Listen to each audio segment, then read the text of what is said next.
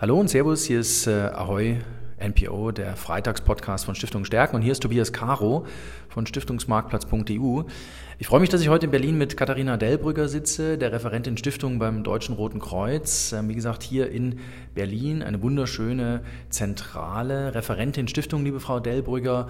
Ähm, was verbinde ich denn mit Stiftungen, beziehungsweise was verbindet das Deutsche Rote Kreuz mit Stiftungen? Vielen Dank erstmal für die Einladung zu dem Podcast. Ich freue mich sehr darüber. Wie Sie schon richtig gesagt haben, ich bin beim Deutschen Roten Kreuz hier im Generalsekretariat für das Thema Stiftungen zuständig. Und Stiftungen sind für uns als Deutsches Rotes Kreuz wichtige Partner, weil uns eben auch ähm, das langfristige Engagement verbindet. Stiftungen sind langfristig engagiert und äh, gemeinnützig, genauso wie wir.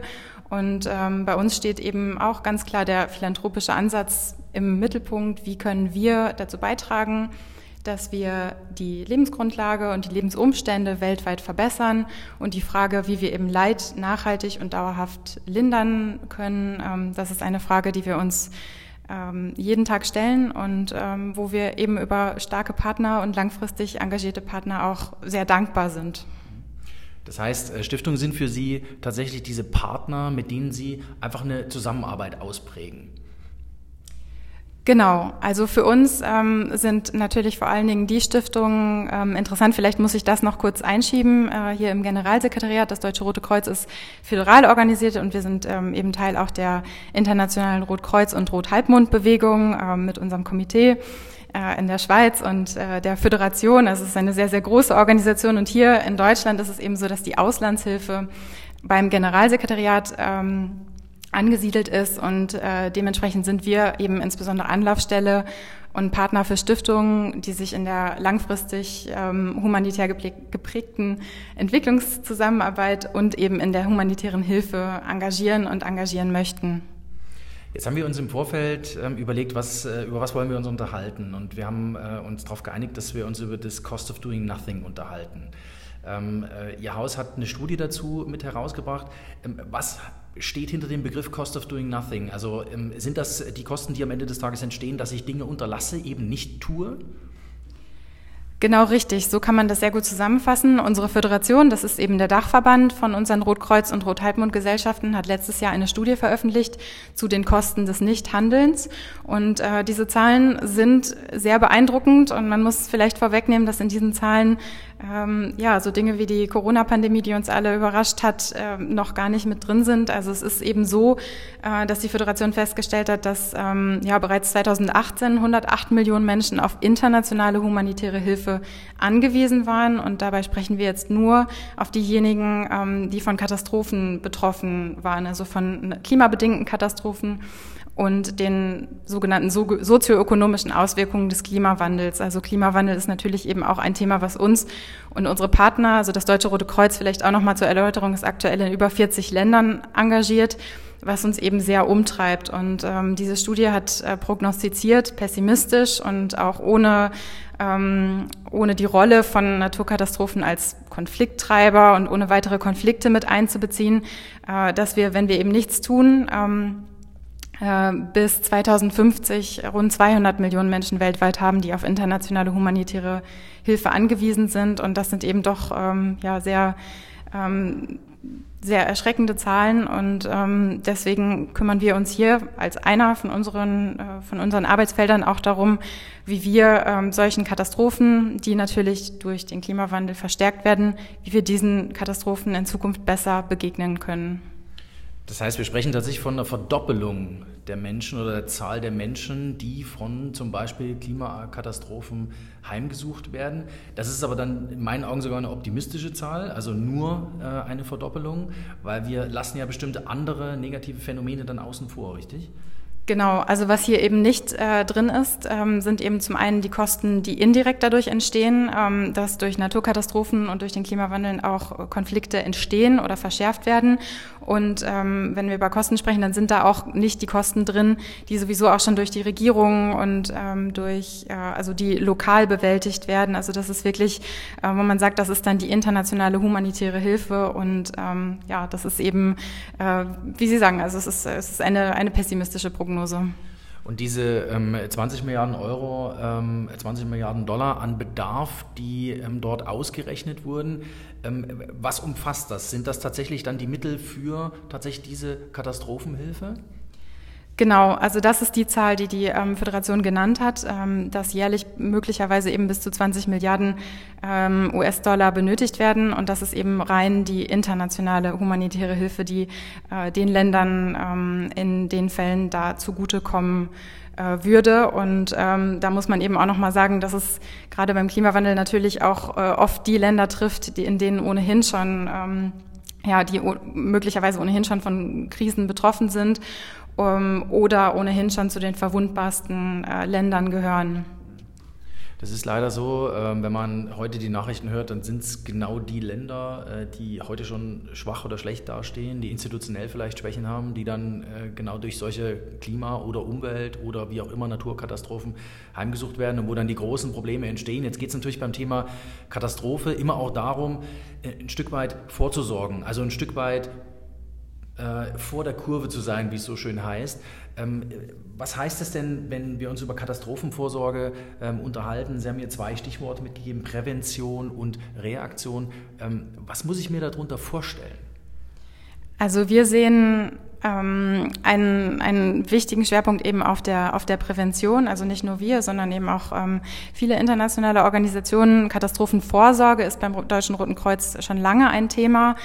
Ähm, und da sind wir auch natürlich im ständigen Austausch mit unseren, mit unseren Partnergesellschaften, mit unseren äh, Schwestergesellschaften und ähm, schauen, wie wir, also es ist natürlich völlig klar, dass wir nicht alle Naturkatastrophen äh, verhindern können, aber wir können ähm, eben daran arbeiten, die Risiken zu senken und Betroffene eben auch besser darauf, äh, darauf vorzubereiten. Und wir haben jetzt vor einigen Jahren oder seit einigen Jahren ist das Thema Forecast-Based Financing ist bei uns im äh, DRK sehr prominent angesiedelt, ähm, wo es eben äh, darum geht, auch eine weltweit anerkannte Systematik zu schaffen, Katastrophen eben besser vorherzusehen, die Katastrophen, die man besser vorhersehen kann.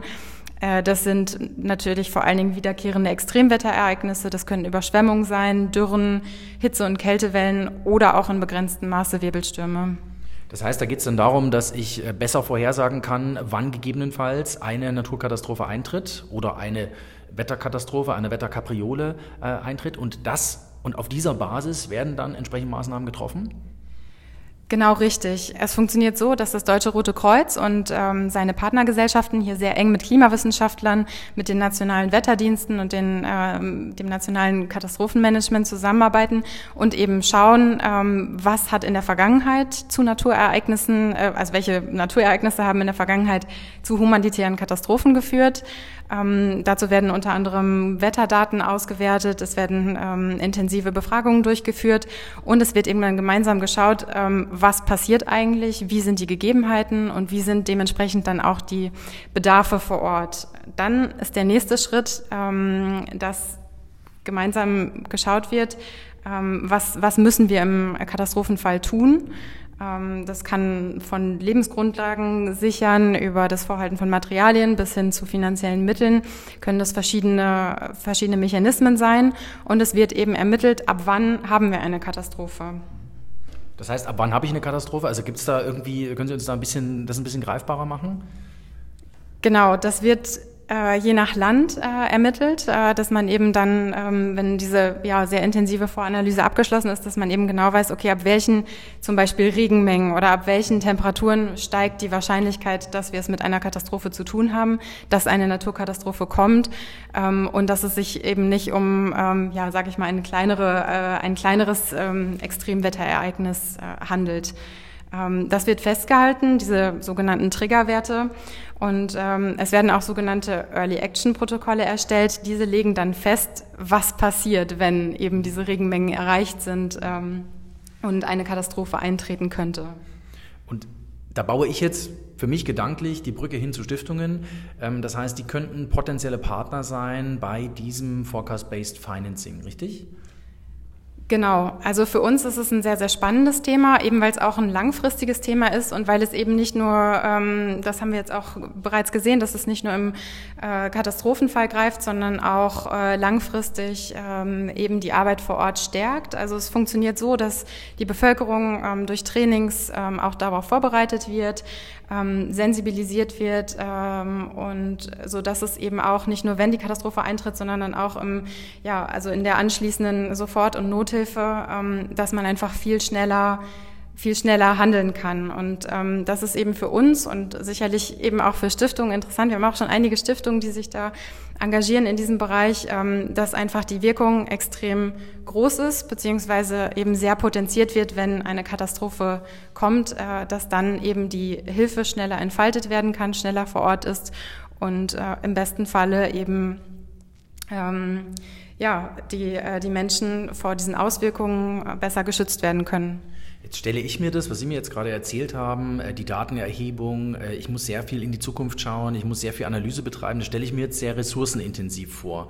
Ähm, stimmt das? Beziehungsweise müssen da sehr viele Menschen mit dieser Aufgabe betraut werden? Oder inwiefern kann dort Technik ein Stück weit unterstützen? Das kommt ganz auf die lokalen Gegebenheiten an. Also wir haben auch sehr unterschiedliche Länder im Moment. Also das Deutsche Rote Kreuz ist aktuell in 15 ähm, Ländern, auch weltweit, im Bereich Forecast-Based Financing unterwegs, stimmt sich aber auch sehr eng mit den anderen Rotkreuzgesellschaften ab, ähm, die auch in, wiederum in anderen äh, Ländern unterstützen. Also es findet äh, zum einen intern, ähm, also internen Wissensaustausch äh, statt und dann wird eben lokal geschaut, ähm, wie sind die Wetterdienste aufgestellt, auf welche Daten können wir zurückgreifen. Es wird auch nicht nur in den Ländern geschaut, sondern auch in den einzelnen Regionen. Je nach Land ähm, sind ja die klimatischen Bedingungen auch sehr, sehr unterschiedlich und ähm, dann äh, schauen eben die Kolleginnen und Kollegen ähm, ganz genau, gleichen das auch mit den Erkenntnissen aus anderen, aus anderen Projekten ab, gleichen das mit äh, Klima- und äh, Katastrophenschutz ab und ähm, passen dann äh, die Protokolle und passen dann die folgenden Trainings entsprechend auf die, ähm, ja, auf die, auf die lokale Bevölkerung und ähm, auf die lokal zur Verfügung stehenden Kräfte auch an. Es ist natürlich auch immer die Frage, auf wie viele ähm, Hauptamtliche, auf wie viele Ehrenamtliche können wir vor Ort äh, zurückgreifen, wie sind die Strukturen, wie ist die Schnelligkeit. Es ist ähm, sehr multikausal. Das, das ist, glaube ich, genau der Charme, äh, den äh, diese Idee hat, dass Stiftungen genau an dem Punkt ansetzen, dass sie Kapitalgeber sind, dass sie diese, sagen wir mal, zukunftsgerichtete Aufgabe finanziell mit unterstützen, weil sie, glaube ich, ressourcenseitig genau das nicht aufwenden könnten, als einzelne Stiftung, als einzelner Apparat genau diese komplexe Aufgabe, es ist nicht nur eine komplizierte Aufgabe, sondern es ist wirklich eine komplexe Aufgabe ähm, zu lösen. Und da baut sich dann für mich tatsächlich die Brücke, wenn ich eine, eine Stiftung bin, die zum Beispiel im Umweltschutz oder in der, in der Erhaltung äh, der äh, Biodiversität unterwegs ist oder im Umweltschutz oder wie auch immer, oder ähm, wenn ich eine Stiftung äh, bin, die in Entwicklungshilfe tätig ist, dann baut sich automatisch eine Brücke in dieses Thema rein, oder? Auf jeden Fall. Also ähm, das Thema Klimawandel sehen wir ohnehin in allen Lebensbereichen. Ähm, wir sind beim Roten Kreuz natürlich, ähm, äh, haben natürlich den humanitären Aspekt hier sehr stark im Fokus. Und ähm, hier können Stiftungen eben auch einen wirklichen Unterschied machen. Also wie Sie das äh, richtig geschildert haben, das sind langfristige Projekte. Ähm, es geht darum, auch langfristig die lokalen Strukturen zu stärken und ähm, eben Projekte auch so gestalten, zu gestalten, dass sie langfristig und nachhaltig, ähm, ja, dass sie sie vor allen Dingen auch vor allen Dingen auch nachhaltig äh, sind. Und es ist eben auch so, ähm, dass wir, ähm, dass wir uns, äh, also dass wir natürlich auch öffentliche Zuwendungsgeber haben, aber dass wir trotzdem äh, natürlich auch ähm, ja, Spenden und Zuwendungen und Förderung von beispielsweise Stiftungen benötigen und dass da tatsächlich auch Stiftungsgelder einen sehr großen Unterschied machen können, ähm, da wir dadurch eben auch ganz andere Projekte angehen können und ähm, eben auch so planen können, wie ich eben gesagt habe, dass es, dass es nachhaltig wird. Und da sind wir dann beim Thema Hebelwirkung. Am Ende des Tages geht es ja auch darum, dass auch selbst eine Organisation wie das Deutsche Rote Kreuz äh, manche Aufgaben nicht alleine schultern kann, sondern dass es da natürlich schon einen großen Charme hat, dass sich die gemeinnützige Welt ein Stück weit zusammentut und Kräfte bündelt. Und einer dieser Akteure, die dann das Kapital auch dann für so eine Projektarbeit geben, können zum Beispiel Stiftungen sein. Richtig. Wir bekommen Unterstützung von öffentlichen Zuwendungsgebern, aber eben weil es öffentliche Gelder sind, ähm, sind da natürlich auch und oft eben auch schon in der Planungsphase ähm, Eigenmittel und Beteiligung von externen Partnern äh, notwendig und äh, nötig. Und deswegen können hier Stiftungen eben ganz, ähm, ja, äh, ganz explizit dazu beitragen, äh, diese, diese Lücken zu schließen. Also wir sind ähm, hier eben auch ein gemeinnütziger Verein als Generalsekretariat, ähm, der unter anderem für die Auslandshilfe äh, zuständig ist. Und was eben auch ähm, ein interessanter Aspekt ist, es gibt ja eine sehr diverse Stiftungslandschaft, es gibt sehr diverse Stiftungszwecke. Und ähm, wir haben auf der anderen Seite oft auch das ähm, Problem, dass es gerade für, ja, ich will es jetzt mal ähm, ja, vielleicht etwas manchmal vergessene Krisen oder vergessene Orte, dass es manchmal eben auch schwierig ist, insbesondere dort Projekte zu stemmen, die medial ähm, nicht so präsent sind, aber ähm, bei denen einfach der Bedarf an, an humanitärer Hilfe und eben an langfristiger Zusammenarbeit trotzdem sehr groß ist und wo man ähm, eben auch eine entsprechende Wirkung entfalten kann. Ich stelle es mir momentan auch sehr schwierig vor, als äh, allein agierende Stiftung zum Beispiel meine Projekte zu besuchen, die ich vielleicht in Übersee, in Afrika, in Asien habe. Ich glaube, dass das momentan ein großes Problem ist. Wir alle dürfen uns momentan nicht ins Flugzeug setzen. Also ist so eine Huckepack-Lösung, so eine Lösung, wo ich sage, okay, ich bündel die Kräfte, pack die Hebelwirkung dazu, ähm, in meinen Augen relativ zeitgemäß. Auf jeden Fall. Wir haben als ähm, Organisation natürlich den Vorteil, dass wir in mittlerweile 192 Ländern äh, präsent sind. Das heißt, wir haben Kolleginnen und Kollegen vor Ort. Wir haben uns alle den ähm, Rotkreuz-Grundsätzen äh, verpflichtet ähm, und äh, wir haben äh, die Infrastruktur vor Ort und ähm, ja können eben auch ähm, vor Ort sein, auch wenn äh, wenn es wenn es eben schwierig ist oder wenn es ähm, ja im Moment eben ähm, auch rein logistisch ähm, die Herausforderungen noch größer sind, als sie ohnehin schon oft sind. Wir sind eben auch viel in äh, Krisenregionen unterwegs ähm, und äh, eben auch äh, ja seit langem und ähm, seit langem aktiv und, und bleiben eben auch vor Ort. Und ähm, das heißt, wir sind eben auch in ja in so einer Situation wie jetzt sind wir trotzdem vor Ort und handlungsfähig. Und jetzt interessiert mich natürlich vielleicht noch am, äh, zum Schluss, äh, wenn ich jetzt eine Stiftung bin und äh, möchte am Ende des Tages in irgendeine Zusammenarbeit finden. Was sind für mich so die ersten ähm, Anknüpfungspunkte? Ich kann mir viel Material auf Ihrer Website zum Beispiel erstmal ähm, als Lektüre zu Gemüte führen. Sie reporten ja sehr intensiv, Sie erzählen sehr intensiv, wo Sie aktiv sind. Wenn ich jetzt eine Stiftung bin und ich habe die ersten Fragen, ich habe auf meiner Projektseite vielleicht eine, ja, ist es ein bisschen dünner gerade mit dem, was ich umsetzen kann. Wie gehe ich auf Sie zu? Was, was sind so meine ersten Schritte? Wenn ich eine Stiftung bin? Ja, ich freue mich natürlich, äh, wenn Sie sich dann bei mir melden. ähm, tatsächlich, also ich ähm, würde es von der anderen Seite würde ich es auch so sehen, wenn ich äh, wenn ich eine Stiftung wäre, ähm, wenn ich eben das ähm, das Gefühl habe, ich, ich möchte mich in dem Bereich engagieren, ähm, dann würde ich mich sicherlich auch erstmal äh, online informieren und dann ähm, stehen meine Kolleginnen und Kollegen und ich ähm, Ihnen da eben sehr gerne zur Verfügung und geben Ihnen da auch nochmal, wir haben einfach unglaublich viele Projekte. Ich weiß, dass es auch manchmal äh, vielleicht ein bisschen, ähm, ein bisschen verwirrend ist, aber wir geben da auch gerne nochmal einen Überblick und ähm, wir sehen weltweit, wie dynamisch die Lage ist. Also es ändert sich auch einfach ähm, sehr schnell und da würden wir dann eben einfach ähm, ganz individuell schauen, wo sind gerade die Bedarfe am größten. Das ist bei uns sowieso äh, die Leitlinie unseres Handelns, dass wir gucken, ähm, wo ist die, wo ist die Not am größten und wo können wir, können wir am besten unterstützen und dass wir dann, ähm, dann schauen, welche, welche Projekte laufen gerade, welche ähm, kommen vielleicht auch für Sie in Frage und ähm, ja, ich äh, freue mich auf Zuschriften. Ja, wir freuen uns auch. Das Einzige, was ich vielleicht machen würde, ich würde mir für Forecast-Based Financing, würde ich mir einen deutschen Begriff überlegen. Also vielleicht machen wir das beim nächsten Podcast, dass wir gemeinsam hier mal auf Begriffssuche gehen. Liebe Katharina Delbrügger, Referentin Stiftung beim Deutschen Roten Kreuz. Vielen Dank, dass wir hier die 20 Minuten äh, miteinander sprechen durften. Ich habe für mich eine Menge gelernt. Ich habe für mich etwas gelernt über Katastrophenvorsorge, ähm, da wo man künftig sehr viel stärker hinschauen wird und muss, weil uns das Thema schlicht und ergreifend ähm, beschäftigen wird. Ich danke Ihnen sehr, dass äh, wir den Podcast miteinander machen dürfen. Und äh, liebe Zuhörer, wir hören uns wieder hier bei Ahoy NPO, dem Freitagspodcast von Stiftung Stärken. Wenn Sie wollen, wenn Sie mögen, nächste Woche, nächsten Freitag. Tschüss und auf bald, Ihr Tobias Caro.